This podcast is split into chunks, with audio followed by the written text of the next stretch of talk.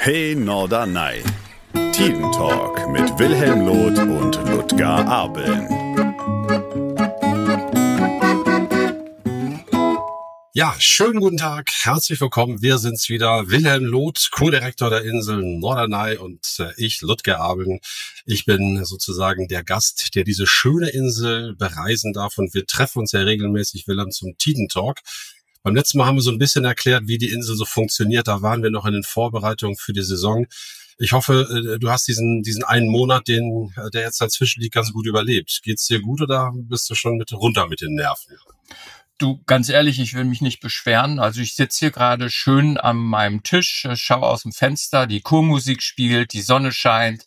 Ich trinke schön meinen Ostfriesentee hier. Also ich bin ganz guter Dinge. Die Saison ist vorbereitet.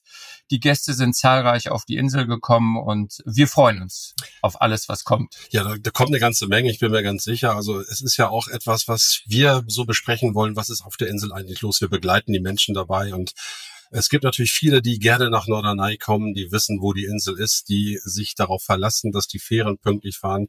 Auch im Sommer werden wieder viele, viel mehr Fähren eingesetzt. Und, und so guckt man dann immer an die Küste und denkt, okay, Norderney, das ist so selbstverständlich geworden, dieser Begriff. Aber Norderney hat ja auch eine Geschichte. Wir, glaube ich, heute können wir mal ein bisschen darüber sprechen, wie sich so diese ganze Kurgeschichte da auf Norderney entwickelt hat, wie das überhaupt dazu gekommen ist und vor allen Dingen, was viele nicht wissen, Norderney hieß ja nicht immer Norderney. Das äh, hatte ja schon mehrere Namen in der Geschichte. Ungefähr seit dem 18. Jahrhundert ist es jetzt erstmal so auf den Landkarten zu finden, wie es jetzt ist. Ne? Du, weil du bist natürlich noch nicht so lange da, äh, kann man auch nicht hinkriegen. Ähm, aber Norderney hat sich, glaube ich, auch allein in den letzten Jahren doch ganz doll entwickelt, was eben diese Kurtätigkeit betrifft. Ja, tatsächlich. Also ich bin jetzt kein Geologe, Ludger, oh. aber ähm, am Ende des Tages hat sich diese Insel historisch, geologisch entwickelt aus einer größeren Insel, die zweigeteilt wurde. Dann hieß sie irgendwann mal so im 14. Jahrhundert rum Österende, wenn ich das richtig in Erinnerung habe. Und ähm, tatsächlich äh, hat der Name Norderneiß schon ganz oft gewechselt. Norderoge, nie Norderoge äh, und so ab dem 18. Jahrhundert hieß es dann Norderney. Und die Bedeutung, also dieses Nei am Ende Norder erschließt sich natürlich, ja, aber dieses ja, Nei heißt, heißt sowas wie neu, also neu entstanden aus einer größeren Insel, die also zweigeteilt wurde.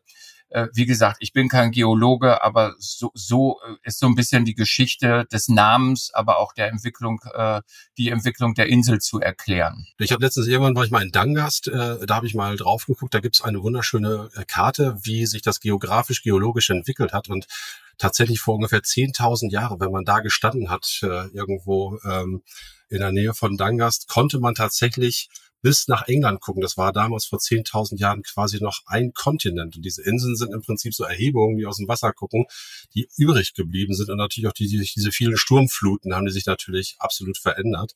Äh, was mich damals an Norderney auch total fasziniert hat, war so, war so der Unterschied zu den anderen Inseln, weil es gibt ja mittlerweile, das ist ja auch bei vielen, wenn die auf die Insel fahren, überhaupt nicht wegzudenken, diese tatsächliche äh, Inselarchitektur, diese Bäderarchitektur.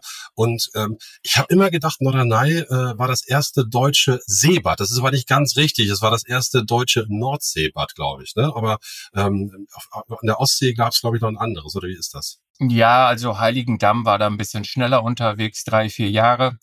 Ähm, aber wir sind tatsächlich nach dem Vorbild von Heiligendamm entstanden und äh, 1797 dann tatsächlich als erstes offizielle Seebad äh, an der Nordsee äh, gegründet worden, also äh, mit Unterschrift des damaligen Königs zu Hannover. Also ähm, da schauen wir schon auf eine lange Historie und auch auf eine lange Tradition zurück. Und was die Dynamik der Insel betrifft, wenn man vor 10.000 Jahren noch äh, sozusagen auf die britischen Inseln schauen konnte, dann kann ich dir sagen, also ich bin ja Jogger, Ludger, ja. und ähm, also es ist so, dass sich die Insel sogar jedes Jahr verändert. Also wenn ich mir immer bestimmte markante Punkte merken will, wenn ich zum Beispiel zum Inselende jogge und äh, mir merken will, wo muss ich wieder zurück, über welchen Übergang zur Straße, dann sieht er jedes Jahr anders aus. Also ob man das glaubt oder nicht, aber auch nach 20 Jahren verlaufe ich mich manchmal noch auf dieser Insel am Inselende das ist irre, dass ganze Dünen abgetragen werden, die sich woanders auf einmal wieder aufbauen. Also ständig verändert sich das Landschaftsbild und das macht es ja auch aus bei uns. Finde ich, finde ich auch total spannend, wobei man ab und zu natürlich auch sagen muss, ich denke da an Wangerooge, ich habe da irgendwann mal eine Sendung gemacht, da ging es darum, dass die fast jedes Jahr irgendwie wieder Sand von links nach rechts mit ihren dicken Baggern beziehungsweise äh, äh mit den Radladern schieben müssen, äh, damit es so bleibt. Äh, wie war es denn jetzt im letzten Jahr zum Beispiel? Hattet ihr da auch riesige Abbrüche, weil so ein paar Sturmfluten gab es ja schon. Und äh, wenn du sagst, die Insel verändert sich jedes Jahr, dann ist wahrscheinlich auch immer so ein bisschen mit Dünenabriss zu rechnen. Ne? Ja, viele kennen ja diesen Begriff des blanken Hans, ja. äh, der uns ja immer mal wieder besucht. Und ja, der kann schon auch verheerende Auswirkungen haben. Also für die Insider der Insel, äh, viele kennen ja die Weiße Düne. Also vor zwei Jahren, nach äh, dem Winter 2021, 2022, war die einfach mal als Strand komplett abgetragen. Also auch heute, in dem zweiten Winter danach, ist es so, dass wir dort überhaupt gar keine Strandsituation mehr besitzen. Und das ist natürlich äh, wirklich ein sehr beliebter Strand, an dem also in der Hauptsaison zum Sommer also bestimmt jeden Tag vier, 5.000 mhm. Menschen sind. Äh, und dieser Strand ist einfach nicht mehr vorhanden. Also man kann sich das immer nicht vorstellen, äh, außer man sieht es. Also da war eine riesige Abbruchkante. Du gehst quasi an der weißen Düne äh, die Auffahrt zum Strand runter und endest auf einmal im Nirvana. Da ist dann eine Abbruchkante von 10, 12 Metern und ähm, die musste sogar eine Zeit lang auch abgesichert werden, bis sie dann also so ein bisschen wieder angepasst wurde, damit die Menschen da nicht runterfallen. Also es ist unglaublich. Überhaupt habe ich hier in den 20 Jahren schon Dinge erlebt, Sturmfluten. Ich kann mich erinnern an einem Jahr, da lag ähm, so ein Flaschencontainer äh, aus dem Ort äh, ist an den Strand gewirbelt worden und die war aufgerissen wie eine Mülltüte. Also es sah ganz irre aus. Also das sind schon Gewalten, die da kommen und äh, wir haben ja auch äh, vor circa 15 Jahren damit begonnen, äh, die Promenade entsprechend äh, sturmflutsicher aufzubauen. Das NLWKN, hier zuständig für den Küstenschutz, hat also dieses äh, Projekt begleitet und heute hat Norderney eines der modernsten und aufwendigsten Schutzküstenbauwerke in Europa. Also das ist sicherlich ganz interessant, sich das mal genauer anzuschauen. Ja, man merkt das natürlich schon. Es ist ja so, ich, das gilt, glaube ich, aber auch für alle Inseln.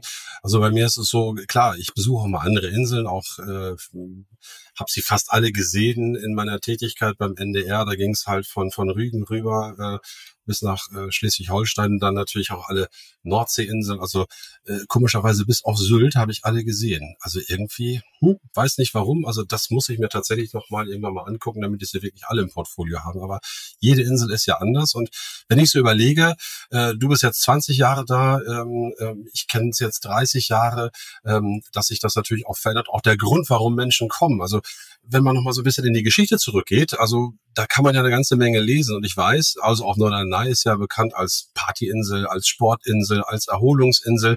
Aber ganz wichtig, das habt ihr euch auf die Fahnen geschrieben, ist, ist die Thalassotherapie. Und das war ja damals auch der Grund, warum man gesagt hat, boah, äh, wenn wir schon hier Seebäder machen an der Küste und wenn sogar die Königshäuser kommen, dann muss das ja auch ein bisschen schick aussehen. Und vor allen Dingen, es muss ja auch irgendwie wie sich selber tragen und natürlich auch einen Gesundheitsaspekt erfüllen. Ich, hab, ich weiß nicht, kann ich, ich lese das einfach mal kurz vor, was ich hier gefunden habe.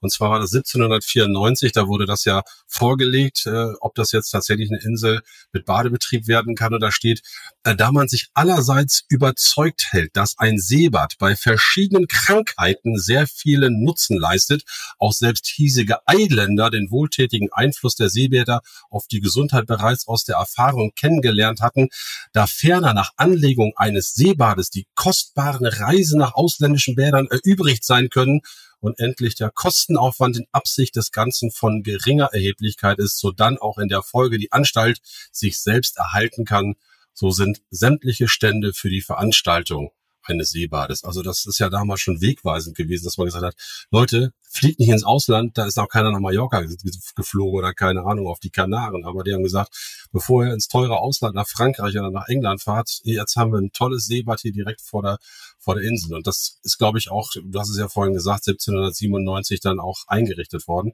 Ist diese Geschichte heute noch irgendwo lebendig auf der Insel? Kann man das so richtig noch nachvollziehen, wie das gelaufen ist, oder ist so schmückendes Beiwerk? Ja, also ich finde das Faszinierende daran ja, dass also man damals schon in der Mitte des 17. Jahrhunderts also diese Erkenntnisse hatten. Es gab da einen englischen Arzt, ich meine, der hieß Richard Russell, ähm, der hat sich damals schon für Meeresheilkunde stark gemacht und damit dann auch im Grunde äh, als Auslöser der Thalassertherapie sich einen Namen gemacht. Und der hat damals schon festgestellt, dass die Luft, die Seeluft nahezu pollen- und schadstofffrei ist. Also ähm, das finde ich sehr erstaunlich und es trägt sich tatsächlich bis in die heutige Zeit rein. Norderney hat sich ja als äh, Thalasso-Standort in Europa positioniert. Äh, wir haben uns positioniert als die Thalasso-Insel in Deutschland ähm, und auch äh, im angrenzenden Ausland. Wir haben hier ein großes Badehaus äh, mit über 8000 Quadratmetern. Ich glaube, Ludger, du warst auch schon mal drin. Ja, ich ja, hoffe, natürlich, klar. du hast es, hast es genossen. Absolut. Also es ist ein riesengroßer Gesundheits- und Wellness-Tempel, möchte ich mal sagen, der sehr außergewöhnlich ist, äh, weil er eben ein sehr schönes Ambiente besitzt. Das ist in einem historischen Gebäude sehr minimalistisch ähm, errichtet, äh, sehr schöne Architektur. Und darin findet sich also alles ums Meerwasser, äh, was man im, von draußen kennt, haben wir in dieses Haus geholt. Es ist komplett meerwasserbasiert, äh, mit Ausnahme, sage ich jetzt mal, der Reinigungsduschen.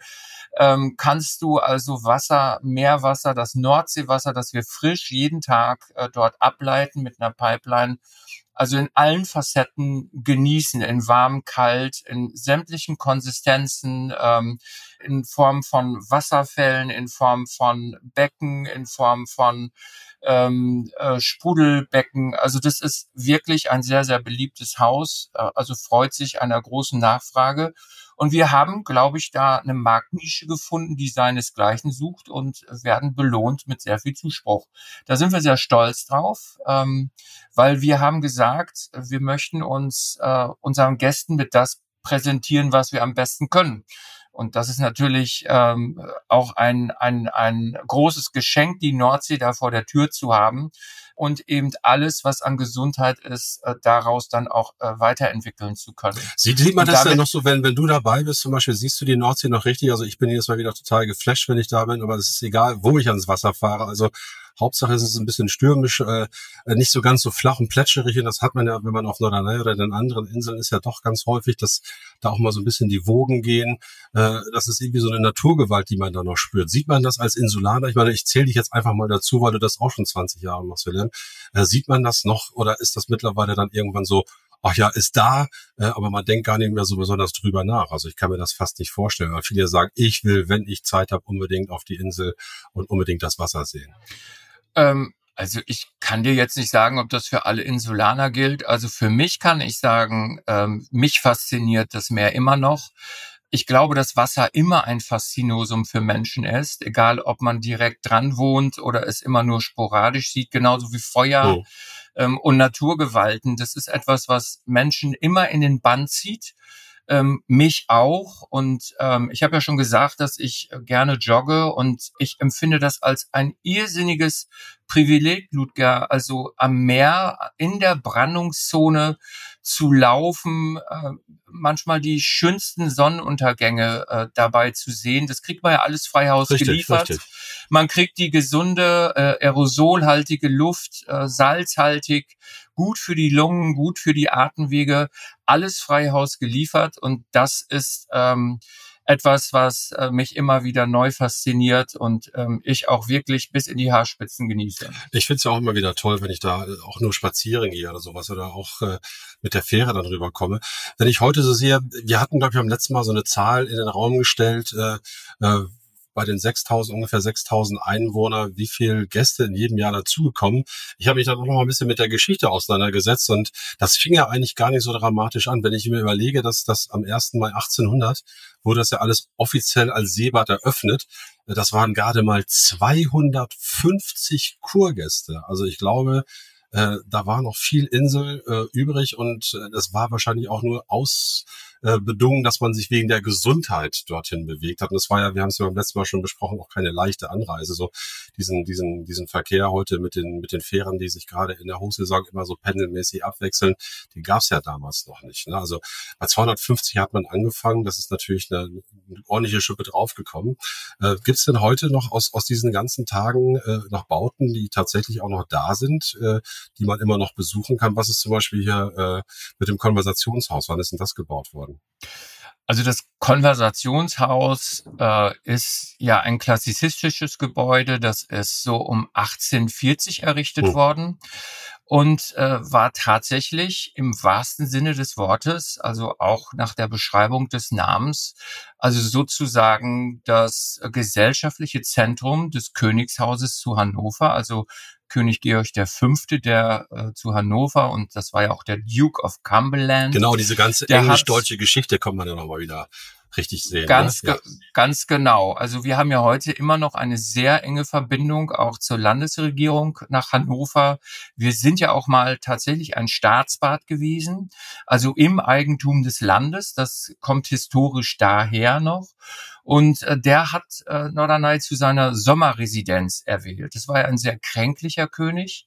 Der war im Übrigen auch blind. Also ähm, das ist jetzt vielleicht ein bisschen böse, wenn ich das sage, aber die, die, die, die Jüster behaupten immer, also Georg dem Fünften, also Georg dem Fünften habe es deshalb so gut auf Norderney gefallen, weil er blind war. Ähm, aber Spaß beiseite, der war mit seiner Gemahlin Königin Marie hier regelmäßig in der Sommer, sogenannten Sommerfrische. Und auch das ist hochinteressant. Es gibt viele Bilder aus dieser Zeit, ähm, auch historische Bilder, die das belegen. Und ähm, wir reden ja heute ganz oft über so Themen wie Zeitgeist, Lifestyle.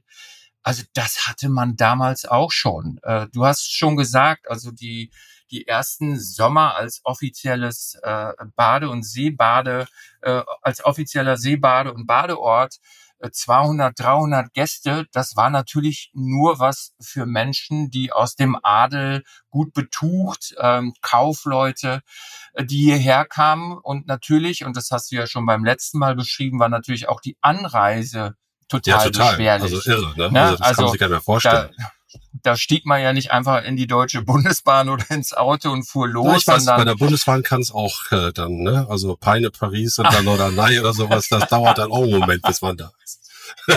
ja, aber es war schon, es war schon sehr beschwerlich, auch hierher zu kommen und man musste dafür das nötige, äh, die nötige Zeit und auch das nötige Geld haben.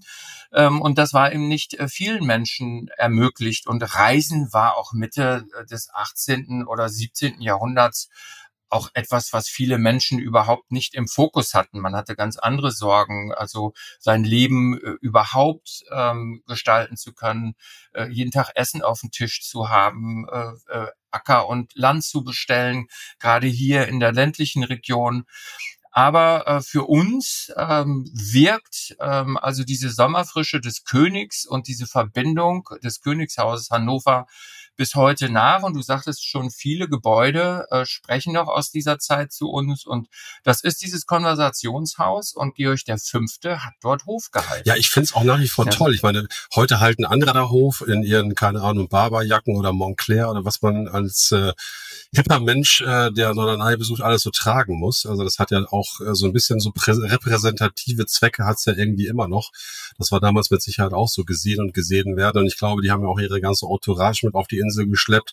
Und dafür musste natürlich auch irgendwas gebaut werden, damit die da vernünftig unterkommen konnten. Also ich glaube, da hat schon allein die Tatsache, dass der da war, der Georg der Fünfte, äh, mit seinem ganzen Hof, hat, glaube ich, auch dazu beigetragen, dass die Insel zum Teil heute eben so aussieht, wie die aussieht. Also ich finde die Gebäude, auch gerade jetzt, wo in den letzten Jahren so viel gemacht worden ist, ich finde, das war, hat wieder so ein richtiges, so ein mondänes Flair bekommen. Schreckt das Leute ab oder sagen die, deshalb fahre ich ja nach Norderney, weil ich das genau da finden kann?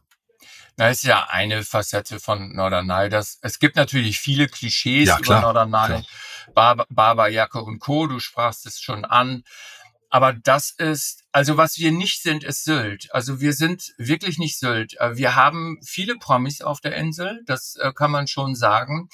Aber sehr understatement. Also äh, hier kommen die Menschen nicht hin, ähm, um gesehen zu werden. Also intern ist es natürlich so, das weißt du ja auch, es gibt nichts Interessanteres, ja. als in einem Café auf Norderney zu sitzen und die Leute zu beobachten. Ne? Also das könnte ich äh, manchmal stundenlang tun. Also das ist äh, so interessant, sich Gedanken darüber zu machen, wer wohl wer ist und wo er herkommt und was er wohl macht. Und ich mache das im Übrigen auch. Ich weiß nicht, äh, beim Einkaufen, ich bin ja nicht so der große Einkaufsheld, aber ich setze mich da gerne dann mal so in eine Stadt auch, in so eine große Stadt, auf eine Bank, ähm, am liebsten so mit meinen beiden Söhnen und dann gucken wir einfach mal Leute, sagen wir dann immer. Du meinst, und, ihr lässt ähm, ab, oder? Was meinst du damit? ja, das. Also gewisse also, Vorurteile muss man auch pflegen, oder? Wir, wir unterhalten uns dann gerne. Und ich glaube, dafür bildet Norderney auch einen ganz guten Markt, zumal wir ja auch aus ganz Deutschland Menschen haben, die hier Urlaub machen, also auch ähm, äh, alle äh, Mundarten hier vertreten haben, von Bayern wirklich bis Nordrhein-Westfalen. Und ich kann dir auch sagen, also, also, also man merkt auch, wenn bestimmte Landesgruppen hier auf der Insel sind, da wird's mal so ein bisschen lauter, mal ein bisschen leiser wieder. Also auch die Bundesländer sind sehr, sehr, sehr unterschiedlich. Ne? Also im August wird's also sehr bayerisch und sehr süddeutsch, weil die oft sehr spät die Sommerferien haben ähm, haben viele Süddeutsche aber mittlerweile auch äh, die Nordsee für sich entdeckt. Ja, und dann so im Juni, Juli wird's halt dann ein bisschen lauter. Da kommt dann so äh, die Gäste aus Nordrhein-Westfalen, die sind ja sehr kommunikativ und unterhalten sich gerne, die rücken dann die Strandkörbe zusammen. Also es gibt wirklich Familien, die treffen sich jedes Jahr immer wieder am gleichen Punkt und dann kommt die Schalke-Fahne raus, dann kommt die Dortmund-Flagge raus und du weißt, was ich meine. Ja, und abends ne? kloppen und, sie sich ähm, dann. Nein, Scherz, das war jetzt ein Scherz. Aber nein, aber es wird schon in den Kneipen dann natürlich Fußball Klar, geguckt natürlich. und äh, da wird natürlich auch diskutiert und so weiter. Aber es ist alles äh, wirklich äh, sehr harmonisch und ähm, am Ende des Tages ist diese Insel natürlich auch immer ein Punkt der Begegnung gewesen. Und so war es auch zu Königszeiten.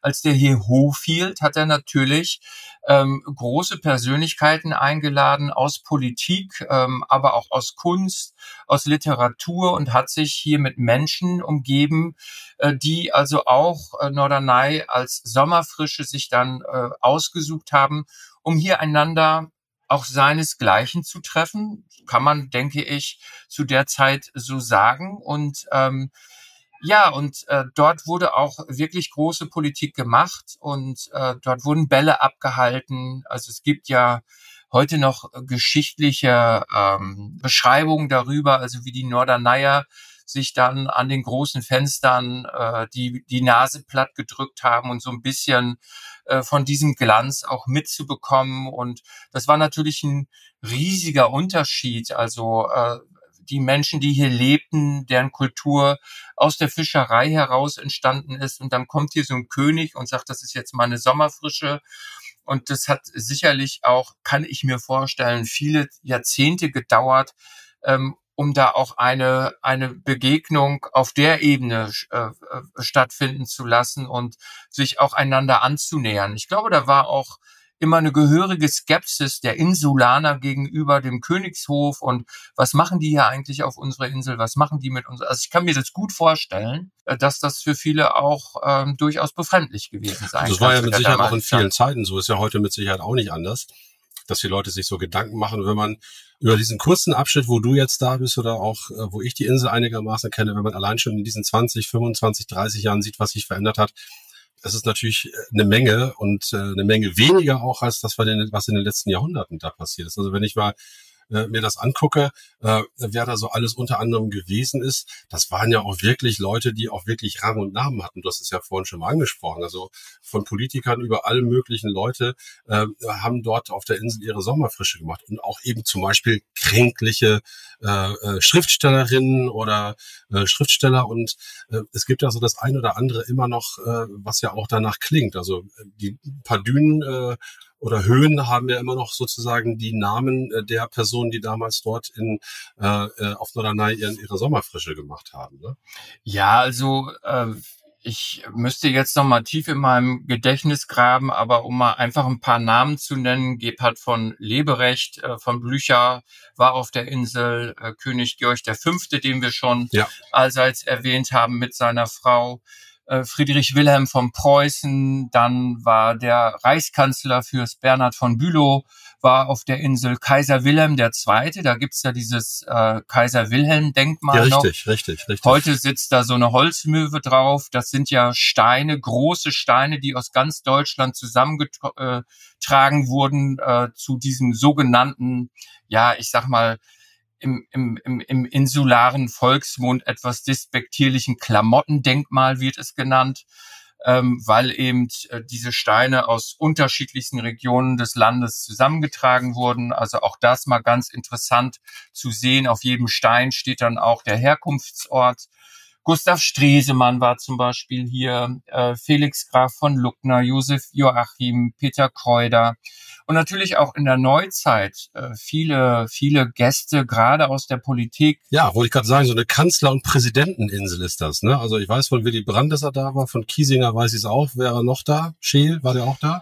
Scheel war da, Carstens, Köhler, es war ähm, auch Christian Wulff da natürlich und Angela Merkel war da mehrere Male auch zum Wahlkampf machen. Also die Insel wurde auch immer gerne äh, für Wahlkampf benutzt, weil sich hier ja ganz Deutschland im Sommer Richtig. trifft. Und äh, in, insofern hat man dann ähm, ja viele Fliegen mit einer Klappe geschlagen. Aber hier kommen auch viele Politiker zum Untertauchen, wenn es mal politisch brenzlig wird. Also ich kann mich zum Beispiel erinnern, es gab ja damals diese FDP-Affäre mit Möllemann. Äh, kannst du dich noch erinnern? Ich kann mich erinnern, ja klar. Und da hatten wir, meine Frau und ich, die Tagesthemen, nee, Tagesschau geguckt und da war Möllemann irgendwie so verschwunden. Das war um Pfingsten rum. Er war einfach untergetaucht, um sich der Situation nicht zu stellen. Und dann gehen wir anschließend noch eine Runde spazieren. Und dann begegnen wir ihm hier auf der Promenade und meine Frau sagt, jetzt weiß ich, wo er ist. Und äh, ja, also da insofern. Ja einen Tipp geben an die Bildzeitung. Hier, hallo, da ist er. Also der hat sich ein bisschen verdrückt nach Norderney, oder? Ja, genau. Ist aber dann ja, weißt du sicherlich noch ganz Ja, tragisch natürlich. geendet. Ja, Man hat dann klar. ja seine Immunität aufgehoben und dann hat er ja diesen berühmten Fallschirmsprung gemacht, wo er sich dann selbst in den Tod gestürzt hat. Das ähm, ja, das war damals ja auch ähm, ein, eine Riesenstory, muss man sagen. Aber lang ist auch wieder her. Was, was, was auch ganz interessant war, dass hier aber auch viele Kulturschaffende waren. Also, ähm, also wirklich auch große Namen. Also Wilhelm von Humboldt, Theodor Fontane, äh, Clara äh, und Robert Schumann, äh, Felix Nussbaum, der sogar mehrere Bilder hier auch ähm, äh, gemalt hat, unter anderem sein bekanntestes Werk Erinnerung an Norderney. Also auch da hat äh, Norderney eine, eine, eine große Historie zu bieten. Also Heinrich Heine, der ja Den finde ich Äh, zum Beispiel genau total spannend, äh, weil das wusste ich, dass der auch der Marienhöhe äh, immer äh, gewesen ist und sich auch ein äh, einen Zyklus geschrieben hat über die Nordsee und äh, aber da sieht man natürlich auch, was andere vielleicht über die Einheimischen denken. Die sind mit Sicherheit anders als heute, aber ich, ich sag das mal ganz kurz, was ich da gefunden habe, weil der schreibt nämlich über die Norderneyerinnen und Norderneyer, äh, die Eingeborenen sind meistens blutarm und leben vom Fischfang, der erst im nächsten Monat im Oktober bei stürmischem Wetter seinen Anfang nimmt. Viele dieser Insulaner dienen auch als Matrosen auf fremden Kauffahrteischiffen und bleiben jahrelang vom Hause entfernt, ohne ihre Angehörigen irgendeine Nachricht von sich zukommen zu lassen. Nicht selten finden sie den Tod auf dem Wasser. Ich habe einige arme Weiber auf der Insel gefunden, deren ganze männliche Familie solcherweise umgekommen was sich leicht ereignet, da der Vater mit seinen Söhnen gewöhnlich auf demselben Schiffe zur See fährt. Also da ist eine Menge Tragik drin. Also und man sieht natürlich diese Veränderung. Wir haben vorhin übers Anreisen gesprochen, aber hier auch über die Trennung von Familien, dass sie sich teilweise monatelang überhaupt nicht gesehen haben, weil die Männer ja irgendwie Geld dran schaffen mussten. Also das war wahrscheinlich mit dem Tourismus damals eben noch nicht so lukrativ. Ja, ich glaube, dass äh, die Einheimischen oder er hat sie ja Eingeborenen tatsächlich genannt, ähm, schon ein Faszinosum für ihn waren. Also er beschreibt das ja auch, sie, sie leben also auf ihren Sandhaufen Ja, und genau. äh, also in ihren Hütten und trinken den Tee, der äh, das Einzige, was den Tee unterscheiden würde, wäre vom, vom Salzwasser wäre der Name. Ähm, und da würde nicht viel gesprochen miteinander. Also man sei auch nicht besonders einander zugetan. Äh, vieles würde über Gesten und Gestiken laufen und Ja, also er, er hat sie auch nicht als besonders äh, intellektuell empfunden jetzt. Also das ist auch ja so ein bisschen äh, schaut er auf die Menschen hier runter und man muss auch sagen, es gibt so Bilder, ähm, als ich hier vor 20 Jahren kam, äh, in so Bildbänden, historische Bildbände findet man ganz häufig diese, diese Bilder noch von diesen Badekarren und äh, wie die Einheimischen quasi daneben stehen. Und die haben wirklich, also von der Sonne vergerbte Gesichter und so ganz braun gebrannt. Das hat was, fast was Indigenes, wie die aussehen. ja, und stimmt, äh, stimmt. man hat also wirklich, man hat also wirklich das Gefühl, das ist so eine ganz andere Welt und es sind zwei Welten und dann ist die Dame von Welt, die adelige Dame, die wird dann in diesen Badekarren hineingetragen, weil man hat ja mit den Füßen bloß nicht den Sand betreten dürfen der Badekarren ist ja sowieso ein, ein wirklicher Ausdruck von ähm, ja heute ein Sinnbild von Talasso, aber äh, damals äh, ein typisches Merkmal der Sommerfrische, also die Upper Class, würde man heute sagen, ja, ließ sich also ließ sich also zu der Treppe dieses Badekarrens tragen. Dann stieg man in diesen Karren ein, hat sich dann entkleidet, natürlich nicht nackt, sondern man hatte natürlich noch ein Badekostüm darunter. Und dann wurde man entweder äh, mit äh, Menschen, also mit den Einheimischen, die dann den Badekarren in das Wasser oder äh, später auch zu Pferde reingezogen ins Wasser. Auf der anderen Seite des Badekarrens war dann auch eine Tür. Und jetzt kommt's, dann stiegen die auf der Leiter auf der anderen Seite ins Wasser äh, ließen sich mit drei, vier Eimern Seewasser einfach mal abspritzen und abduschen, haben sich dreimal im Meer gewendet und sind dann wieder in diesen Badekarren und haben sich zurückziehen lassen. Also da Aber wurde das ist nicht ja Wahnsinn, oder? Ja. ja, also ein wahnsinniger Aufwand für vielleicht Für mal gerade für zwei Minuten. Aber das war ganz en vogue und man schwörte also auf diese Form der Anwendung, die ja so ein bisschen, ich würde mal sagen, auch der Kneipp-Anwendung, äh, die dann ja später ähm, äh, noch dazu kam, äh, quasi dieses Abduschen mit kaltem Wasser, mit Mhm, ja. heißem Wasser im Wechsel und so weiter. Das waren so diese klassischen Vorläufer dafür. Also Und, ich habe das ja, ja. Entschuldigung, ja.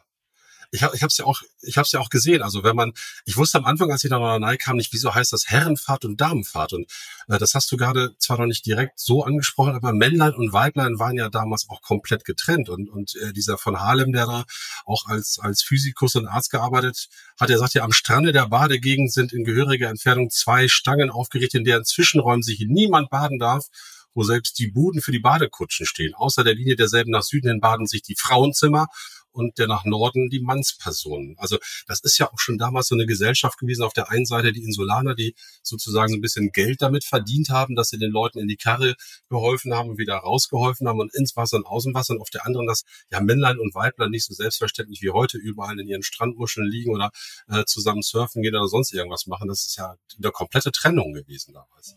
Ja, das hat natürlich auch der damaligen Prüderie Rechnung tragen Ja, müssen. genau. Ne? Also da war ja alles, also äh, die Trennung von, von Mann und Frau. Ähm, es gibt ja heute tatsächlich noch, ob du es glaubst oder nicht, den Damenpfad und den Herrenpfad.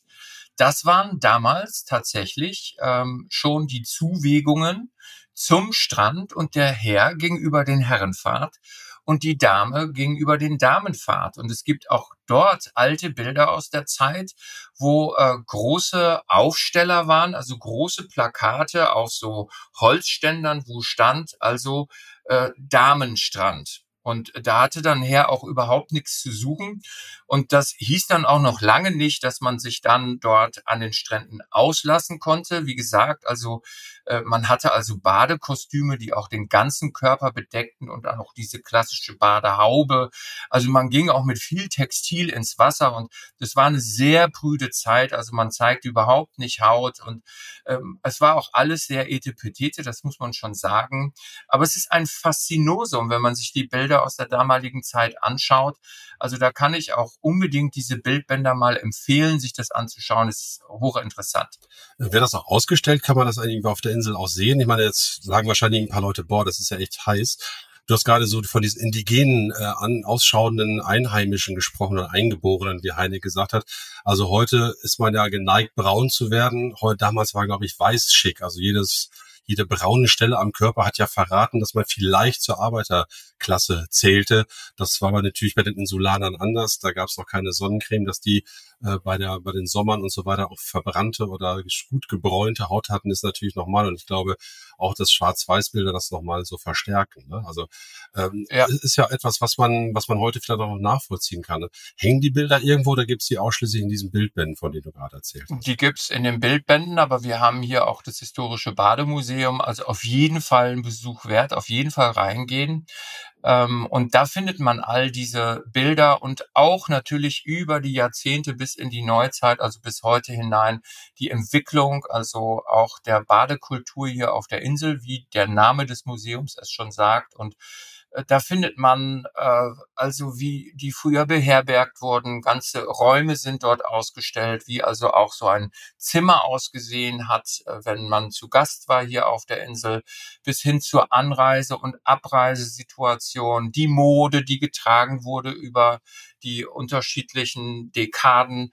Also es ist sehr, sehr spannend, sehr liebevoll gemacht äh, von auch einem ehrenamtlichen Verein, der das also mit großer Liebe tut und ähm, also ich kann das wirklich nur empfehlen, da mal reinzugehen. Nee, sieht top aus. Äh, und ich habe jetzt auch gelesen, weil du hast gesagt Badekarren. Ihr habt ja heute auch wieder Badekarren an, an, den, an den Stränden. Was kann man darin machen? Also wir haben den Badekarren natürlich in die Neuzeit überführt. Ähm, wir haben zum Beispiel an der Weißen Düne äh, welche, haben aber auch ähm, hinten an der Oase welche. Ähm, dort geben wir zum Beispiel Massagen ab oder wir haben ja jetzt die Schlafstrandkörbe. Äh, dann nutzen wir diese Karren auch fürs Frühstück oder eben auch als Strandinfrastruktur mit sanitären Anlagen.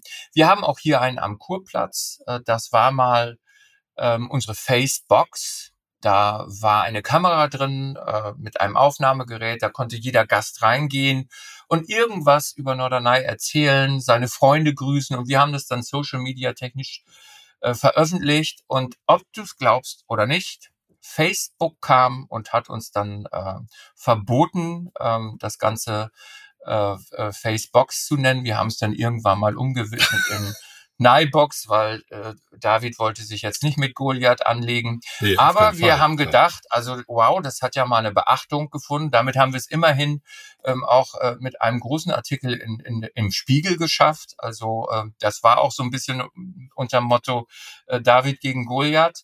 Wir haben das so ein bisschen ausgefochten, aber eigentlich ist die Story dahinter viel schöner, dass äh, Menschen da reingegangen sind und von ihrer schönsten Zeit hier auf Norderney erzählen können.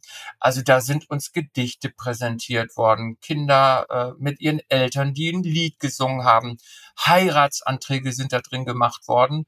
Ähm, und das ist natürlich hoch emotional und da haben wir ganz viel Input bekommen und ja, aber alles hat eben seine Zeit. Ähm, heute hat jeder sein Smartphone und macht es dann direkt.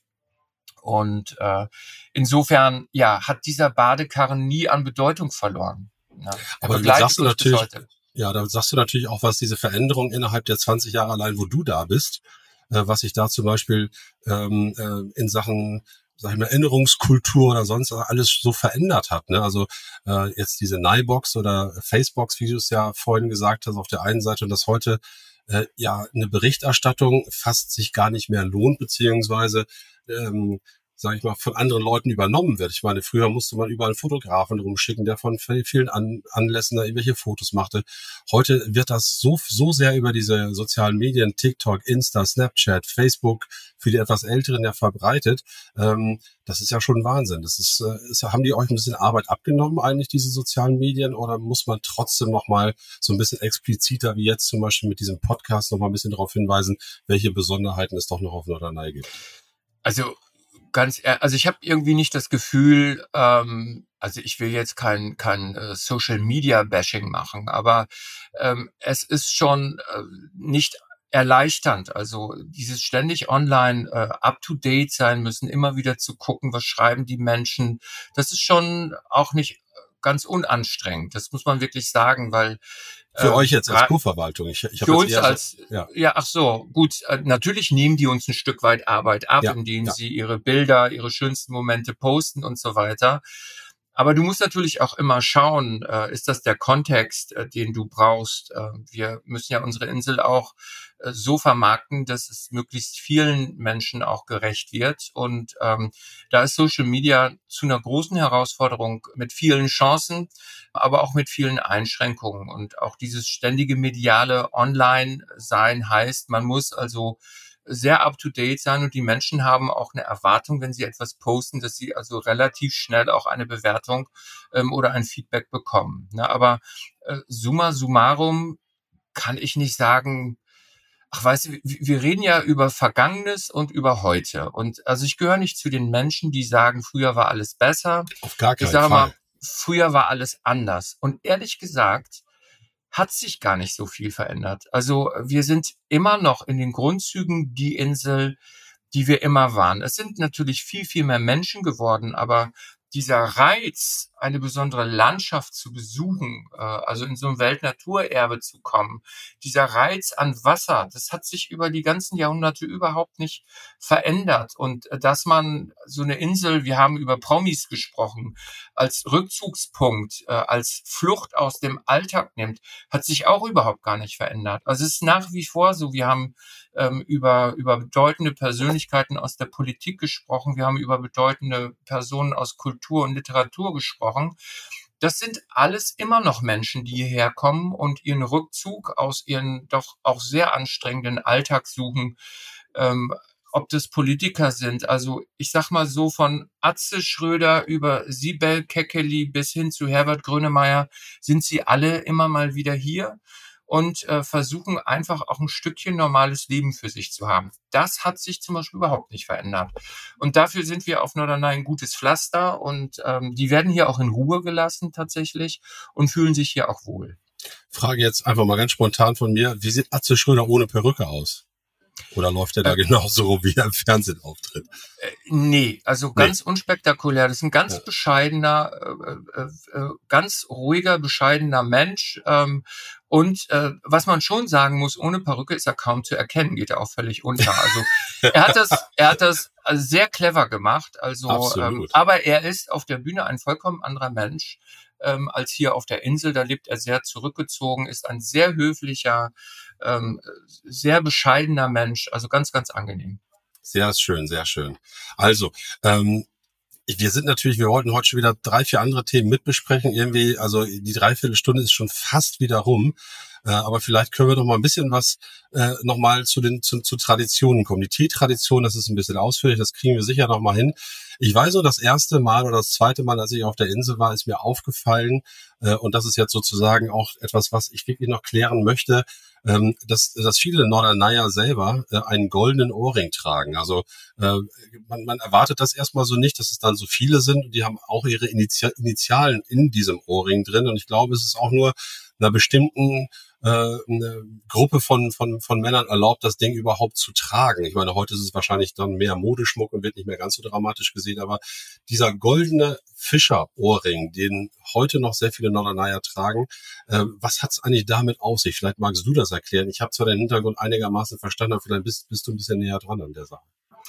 Ja, also das ist tatsächlich, hat einen sehr historischen Hintergrund äh, und kommt noch von früher aus ähm, den Seefahrerzeiten, also wo man noch zu See fuhr, ähm, Hochseefischerei betrieb, was ja, ähm, das hat ja Heinrich Heine, ähm, du hast ihn vorhin zitiert, ja. schon gesagt, äh, durchaus auch ein gefährliches Unterfangen waren und viele Männer eben auch auf See geblieben sind, viele Väter, viele Söhne auf See verstorben sind. Darum ähm, hat sich dann ja auch irgendwann diese deutsche Gesellschaft zur Rettung Schiffbrüchiger ähm, etabliert, die genau diese Aufgaben hatten, also Menschen in Seenot zu retten. Also äh, hier auch der Appell an alle Zuhörer, äh, eine Einrichtung, die man unbedingt bis heute noch unterstützen sollte, die einen großartigen Job machen. Aber daher kommt das. Ähm, Und auch dieser Ohrring. Äh, dieser Ohrring war eben als Merkmal so ein Mensch über Bord ging und die wurden dann ja tot, leider tot, meistens irgendwo angespült. Und um diesen Menschen identifizieren zu können, hat man die Initialien quasi in dem Ohrring verewigt und von dem Goldwert des Ohrrings wurde dann die Bestattung auch ähm, organisiert. Und äh, diese Tradition, du hast es schon angesprochen, ist auf Norderney äh, nie verloren gegangen. Also der Norderneyer, der Insulaner. Jetzt fragt mich nicht, da habe ich auch so viele Theorien drüber gehört. wann, wann darf man sagen, wann, wann? ein Insulaner ist ein Insulaner und wann darf man sagen, ein Norderneyer ist ein Norderneyer? Ich habe jetzt so viele, in 20 Jahren, so viele unterschiedliche Interpretationen von bis in wie viel Generationen man hier geboren sein muss, um irgendwie Insulaner sich nennen zu dürfen oder Norderneyer nennen zu dürfen.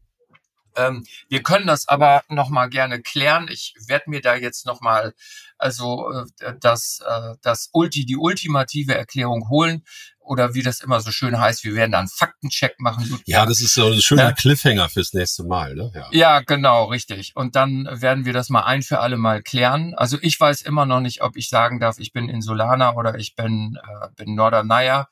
Also kann ich wirklich nicht sagen. Aber was ich dir sagen kann, äh, ich habe mal eine ganz tolle Geschichte mit diesem Ohrring gehabt. Da war der Länderspiegel zu einer Live-Sendung ja. hier okay. auf der Insel. Länderspiegel bist du ja auch sehr vertraut mit aus deiner alten Fernsehkarriere heraus noch.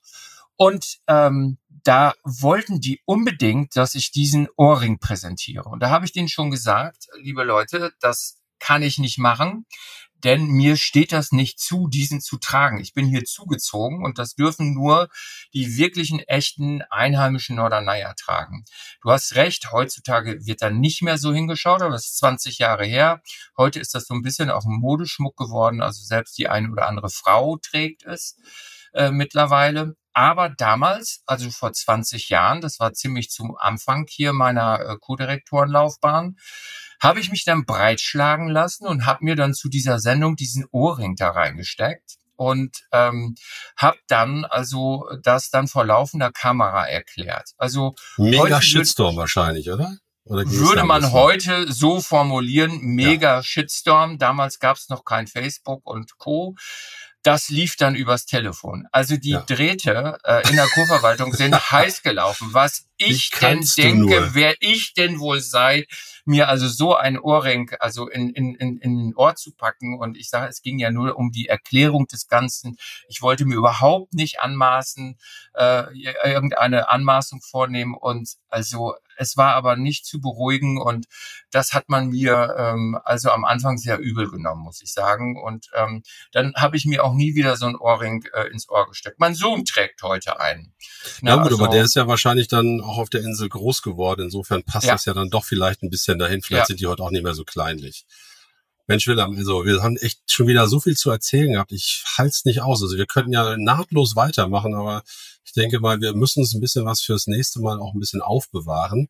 Äh, vielleicht kommen wir beim nächsten Mal ja auch so ein bisschen auf die plattdeutsche Sprache, vielleicht auf die Unterschiede. Wir hatten uns ja auch immer mal vorgenommen, dass wir das plattdeutsche Wort äh, des Podcasts am Ende nochmal mit reinbringen. Also für diesmal hatte ich mir ursprünglich was vorgenommen, und zwar Kluncheknieper. Ne, Klunsche Kniepe hat nämlich mehrere Bedeutungen. Ich erkläre das beim nächsten Mal. Das ist jetzt sozusagen mein Cliffhanger für die nächste äh, Ausgabe hier von der, vom Tiden Talk. Äh, und vielleicht kannst du dir fürs nächste Mal ja auch eins überlegen. Und ähm, erstmal wieder herzlichen Dank, Willem. War eine super äh, äh spannende Sache was man alles nicht weiß oder was es an Interessanten doch noch zu erfahren gibt und das so kurzweilig zu besprechen. Ich finde es spannend und äh, wir werden das dann sowieso demnächst wieder auf der Insel sehen. Aber erstmal wünsche ich dir erstmal eine schöne Zeit, einen schönen Monat bis zum nächsten Mal, weil in einem Monat am ersten Freitag sind wir wieder dabei mit äh, schönen Geschichten rund um Norderney. Und äh, ich verabschiede mich jetzt und gebe das Wort nochmal an dich, Willem. Ja, danke, Ludger. Mir hat's auch Spaß gemacht. Weißt du, was ich jetzt mache? Ja. Die Sonne scheint und ich tue jetzt das, was man in Ostfriesland tun muss, nämlich den Garten sauber machen. Also die Vorgärten in Ostfriesland sind ja ganz, ganz, ganz wichtig. Da muss der Rasen tippitoppi gemäht sein. Kittig heißt das, ne? Ja, schön genau. aufgeräumt, schön Und die, die Beete müssen glänzen und dann äh, kommen die Menschen und schauen und wehe, das ist nicht so. Also da sagt auch ab und zu der Nachbar mal Bescheid, wenn man nicht früh genug gemäht hat. Ich wollte schon sagen, der Rasen ist aber lang geworden. Also es ist ein wichtiges Thema hier, muss aber gemacht werden, macht ja auch Spaß. Da sieht man mal was, dass, dass man auch was geschafft hat. Ja, ja. und Kontrolle. Also, Wilhelm, Dankeschön. Ja. Mit Animal, wie man auf Plattdeutsch sagt. Wir hören uns und äh, wir hören hoffentlich äh, auch wieder, dass Sie uns vielleicht äh, das eine oder andere nochmal als kleinen Hinweis geben, was Sie eventuell sich nochmal wünschen, was denn erklärt werden soll. Wir sagen Dankeschön, bis zum nächsten Mal. Hey Norderney mit Animal. Mit Animal. Ciao. Hey Norderney. Tiden Talk mit Wilhelm Loth und Ludger Abeln. Jeden ersten Freitag im Monat. Jetzt abonnieren.